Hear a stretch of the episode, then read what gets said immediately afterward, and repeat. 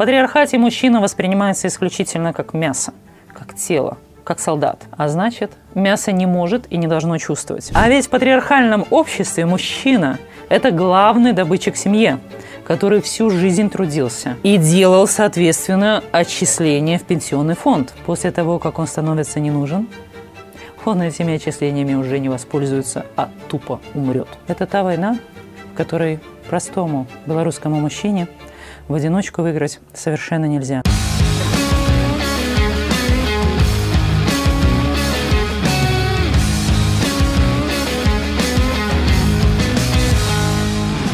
Опять с ума сходишь? Не кричи на папу.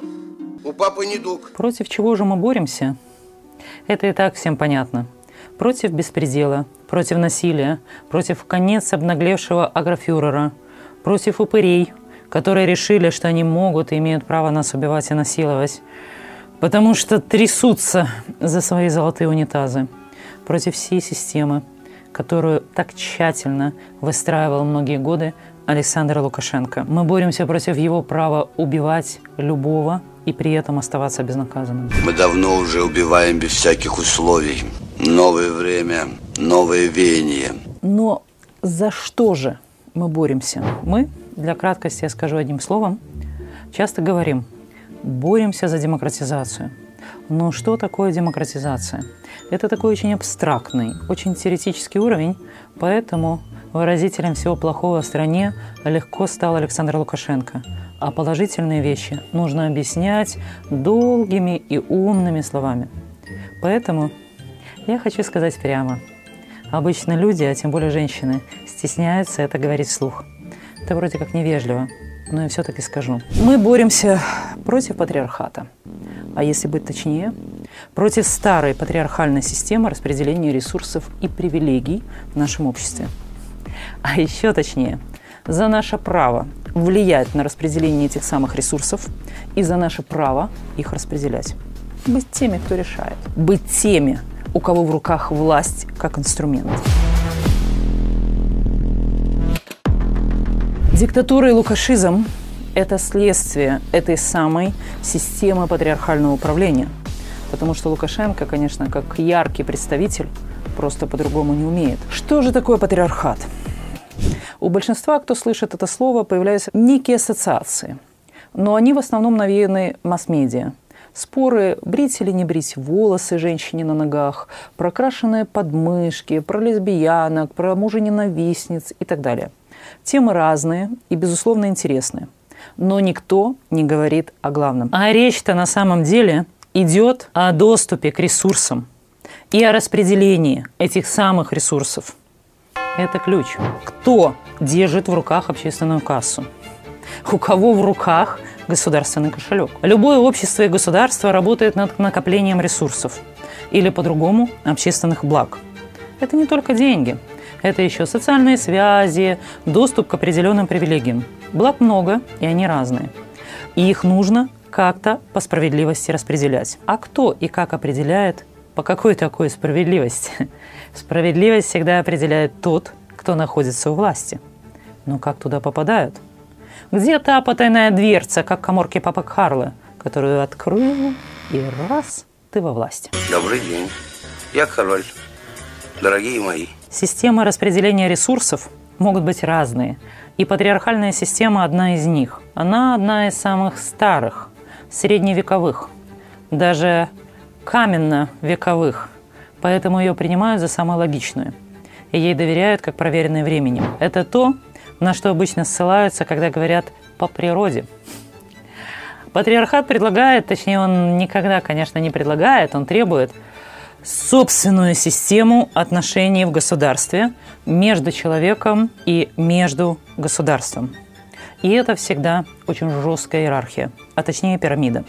На верхушке этой самой пирамиды существует какая-то не очень многочисленная, а чаще очень даже малочисленная группа людей, 1-2% от всего общества, которая захватила все ресурсы и единолично ими распоряжается. И, соответственно, распределяет, не слушая тех, кто стоит ниже. Государь ничего не хочет слышать. Патриархатом такую систему называют потому, что в этой системе издревле больше всего управления принадлежит мужчинам. Но там, конечно, могут присутствовать и женщины. Это про них Лукашенко в свое время говорил. Возле корыта власти одинаково все хрюкают. Дедушку недавно пригласили в гости на праздник.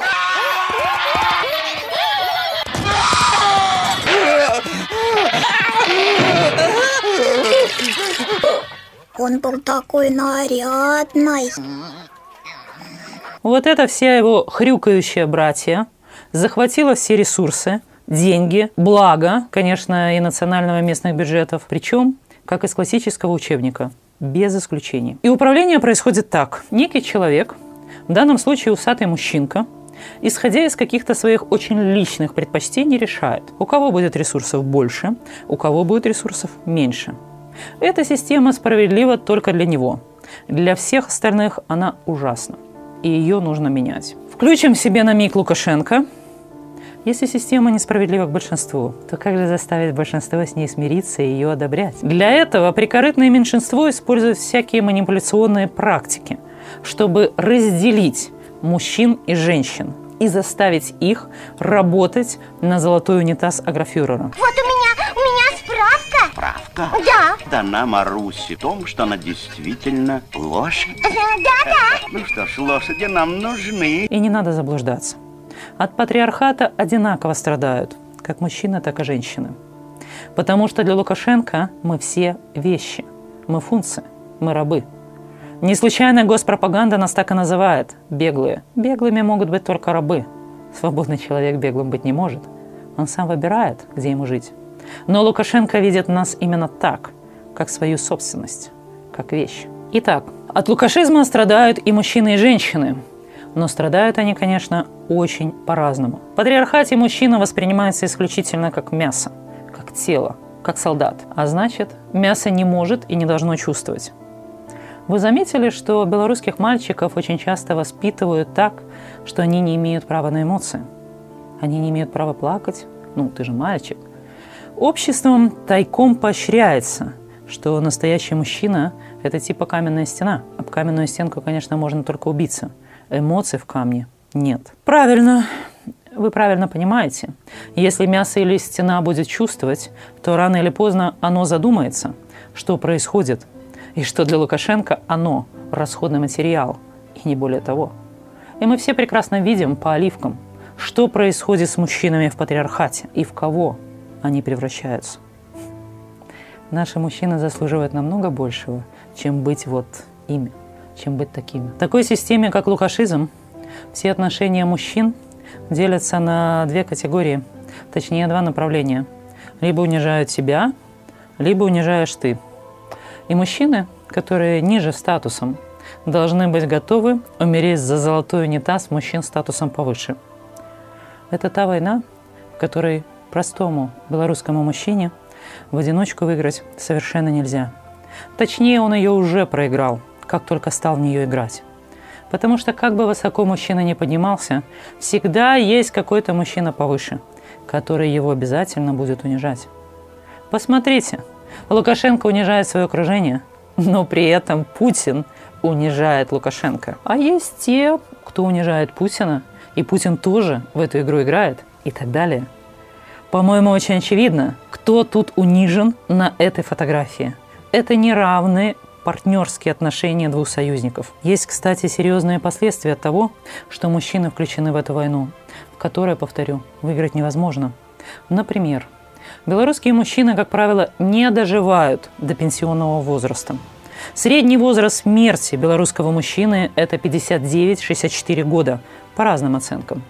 То есть средний мужчина едва-едва дотягивая до пенсии. А ведь в патриархальном обществе мужчина – это главный добытчик семье, который всю жизнь трудился и делал, соответственно, отчисления в пенсионный фонд. После того, как он становится не нужен, он этими отчислениями уже не воспользуется, а тупо умрет. То есть государство обманывает среднестатистического белорусского мужчину еще и с пенсиями. А Отчисления в пенсионный фонд берет, но делает все, чтобы до пенсии этот самый мужчина не дожил и этими деньгами не воспользовался. Дон Педро умер.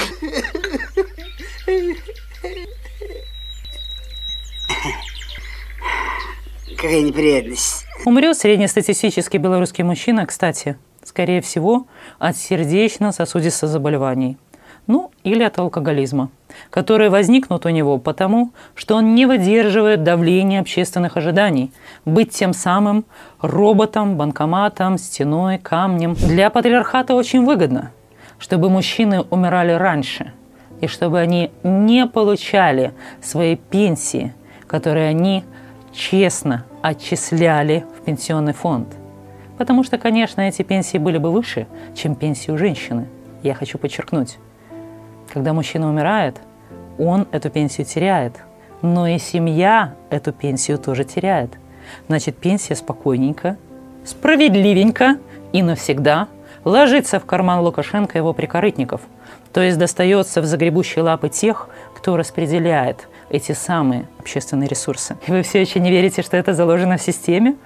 Думаете, что это чисто такое белорусское совпадение? Тогда я напомню вам слова министра труда и социальной защиты Марианы Щеткиной о том, что некоторые мужчины позволяют себе слабость работать только на одной работе, а надо бы на двух. Ну, другого Петра, какая разница? Мало ли в Бразилии Петров! Но работа на двух работах – это работа без пауз, на износ, без отдыха, после которых мужчина до пенсии точно не доживет. Однако, и это главное, повторяю, он предварительно отчислит все деньги в пенсионный фонд. Все деньги, которые он должен заплатить с обоих своих работ. Воспитание мужчины как бойца за золотой унитаз начинается с детства – военные организации, где дети как собачки носят давку ошейник, галстук, затем патриотические союзы и, наконец, бесполезная в Беларуси армия, где солдаты красят траву или смотрят неработающий телевизор полчаса перед отбоем. Да, такое тоже бывает. Лукашенко обманул белорусских мужчин, заставив их работать на износ, но взамен отобрав и жизнь, и здоровье, и деньги, а часто и свободу. Посмотрите, Беларусь занимает первое место по количеству заключенных в Европе, а большинство заключенных в тюрьмах – это молодые мужчины. При патриархальной системе управления у мужчин больше и больше шансов попасть в белорусскую тюрьму. И не обязательно по политической статье. Как раз политических в белорусских тюрьмах пока меньшинство. А срок в тюрьме не регулируется законом. Вспомните, что при патриархате в Беларуси некий человек – в данном случае усатый, исходя из каких-то своих личных предпочтений, решает все. Ну и, соответственно, сроки в тюрьму выдаются такие, как и задумано патриархатом, максимальные. В тюрьме мужчина также используется как раб, пока не выбрасывается на волю за ненадобностью. Больной, старый и слабый. Если мужчина не попадает в тюрьму, то он все равно для нашего общества солдат. Его так воспитывают, его к этому готовят – Обработанный патриархальным укладом жизни, мужчина легко попадается на манипуляции на эту тему. И потому Лукашенко легко манипулирует силовиками-боевиками. Такова система. Человека в Беларуси за человека не считают, но так быть не должно. Любой человек, даже если он мужчина, не мясо и не будущий солдат. И, конечно, не будущий заключенный. В человеческой жизни главное, самое ценное – это возможность быть с другими людьми и возможность настоящей близости, возможность тепла, любви, заботы, возможность быть собой, когда тебя любят и принимают таким, какой ты есть. Для мужчин, воспитанных в белорусской системе, это почти невозможно. Лукашенко и управляемое им государство относятся к мужчинам, повторю, как к вещам, как к рабам. И точно так же Лукашенко относится и к белорусским женщинам. Для него это просто вещи разного назначения – это инструмент, который обеспечивает размер его золотого унитаза и прочую шикарную жизнь вокруг него. И делиться этими ресурсами Лукашенко не собирается ни с другими мужчинами, ни тем более с другими женщинами. Ну что женщины? А патриархат на то и патриархат, что он бьет по женщинам. Средняя разница в зарплате между мужчинами и женщинами в Беларуси 30%. То есть при всех прочих равных – где бы ни работала женщина, она получит на треть меньше, потому что считается, что женщина не главный добытчик в семье и не кормилец. Но при этом при разводе детей почему-то отдают женщине, а мужчине дают право платить элементы. Такой небольшой процент от своей официальной зарплаты. А если мы посмотрим на гигантские суммы задолженности по алиментам отцов, которые в разводе, то станет понятно, что именно на женщин кладется основная нагрузка – содержание и выращивание детей. А как мы знаем, кроме любви, заботы и ласки, дети, конечно, хотят кушать каждый день, их нужно собирать в школу, нужно купить для них лекарства и многое другое. И чтобы это все сделать, нужно потратить не только много времени, но еще где-то для этого брать деньги. Таким образом, государство снимает с себя заботу о детях и содержание этих детей и просто перекладывает ее на женщину – облегчая себе экономическое положение, но ухудшая экономическое положение каждой белорусской женщины. Это называется невидимый женский труд. Тот труд, который экономикой не посчитан, но он есть. На него нужно потратить время, здоровье и свою жизнь.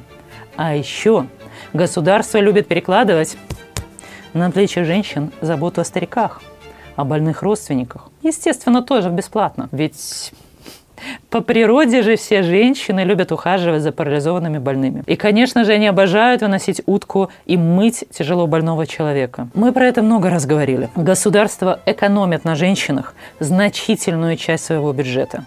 Вместо того, чтобы строить нормальную инфраструктуру и освобождать руки женщины для самореализации, для карьеры, для творчества, для того, чтобы обеспечивать себя самой, государство, наоборот – путем всяких манипулятивных практик навешивает на женщин так называемые обязанности и долги. Женщина должна очень многое государству. Должна поднимать самостоятельно детей, и на это она сама должна найти деньги. Помощи не будет. Повезет, если дети оказались более-менее здоровыми. А если в семье ребенок с тяжелым заболеванием, решение этой проблемы тоже ложится на плечи женщины. А если в семье оказались престарелые родственники, не способные сами ухаживать за собой. И это тоже проблемы женщины. Подумайте, куда деваются люди с болезнями Альцгеймера, с деменцией, с какими-то очень серьезными заболеваниями?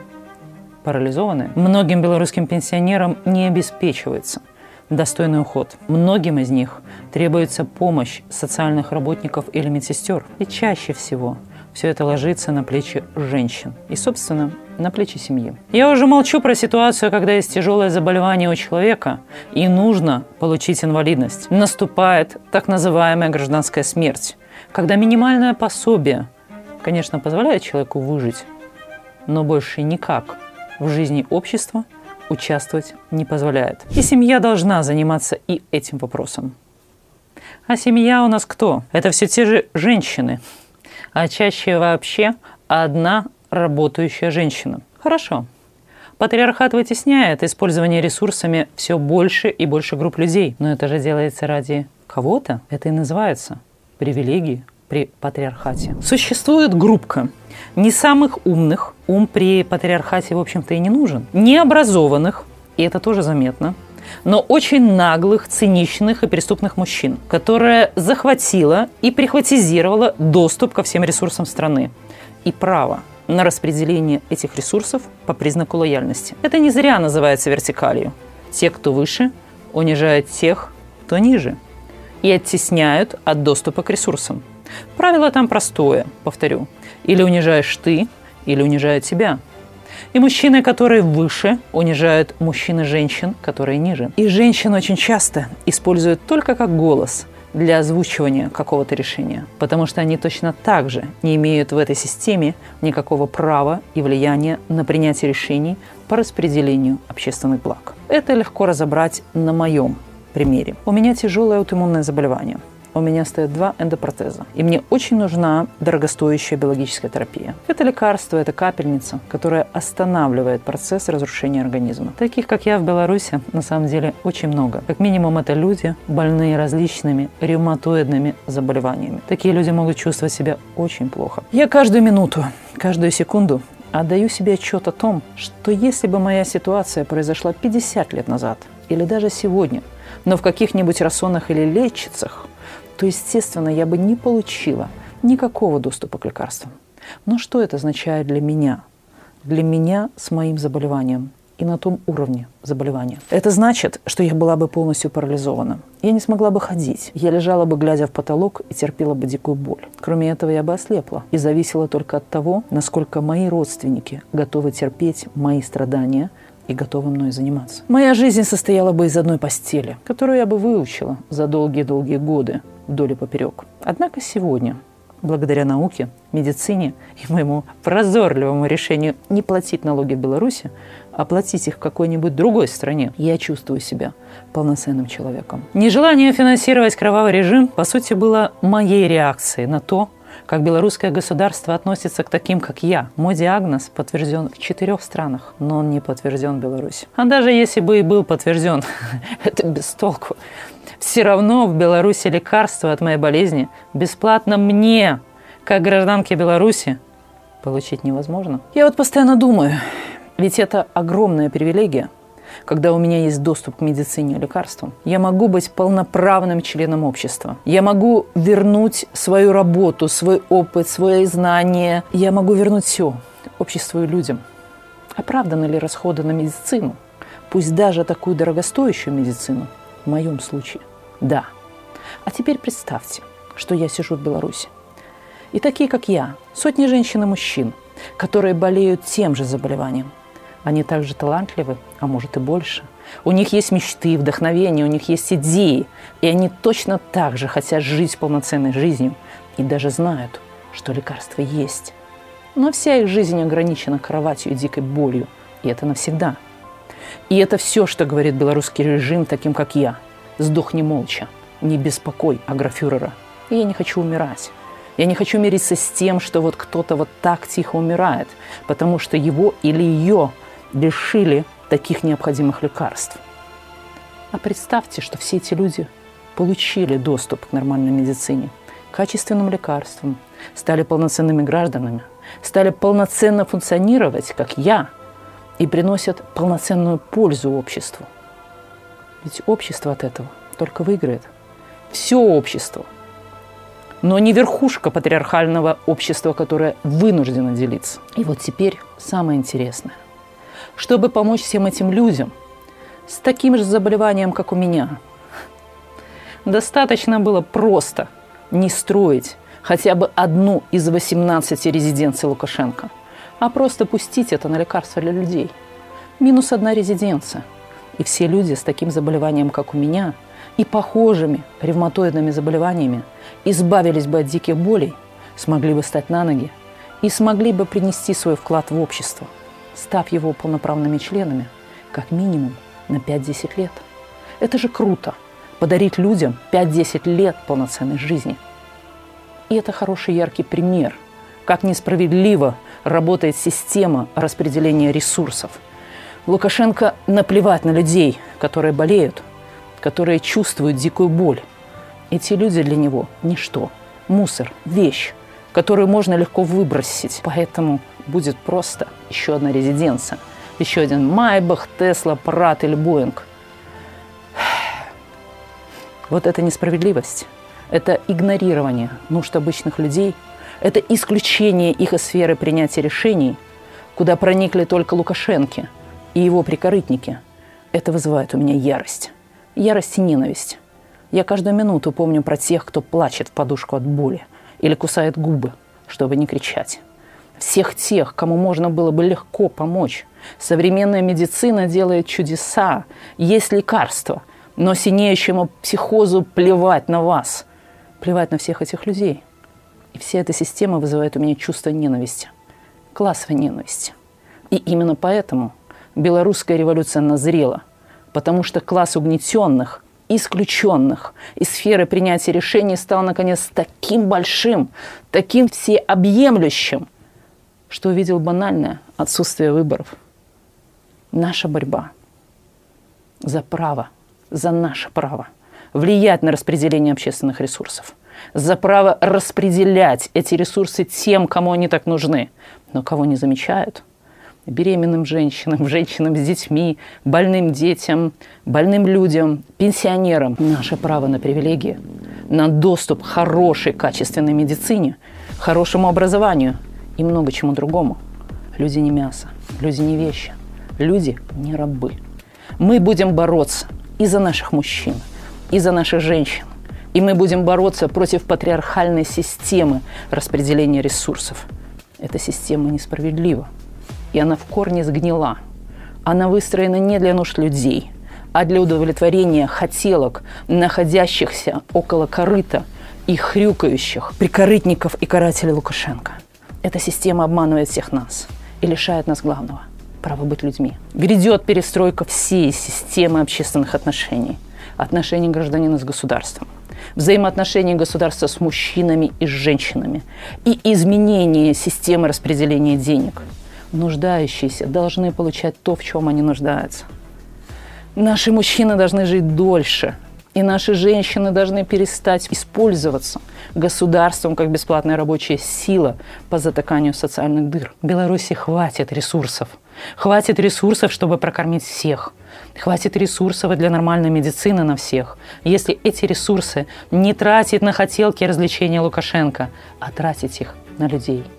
Но эти ресурсы должны распределять люди, у которых болит, у которых болит сердце за тех, кто сегодня не может встать с кровати от боли, у кого нет денег на лекарства и самое необходимое, кто будет бороться за каждого, за каждую, за всех.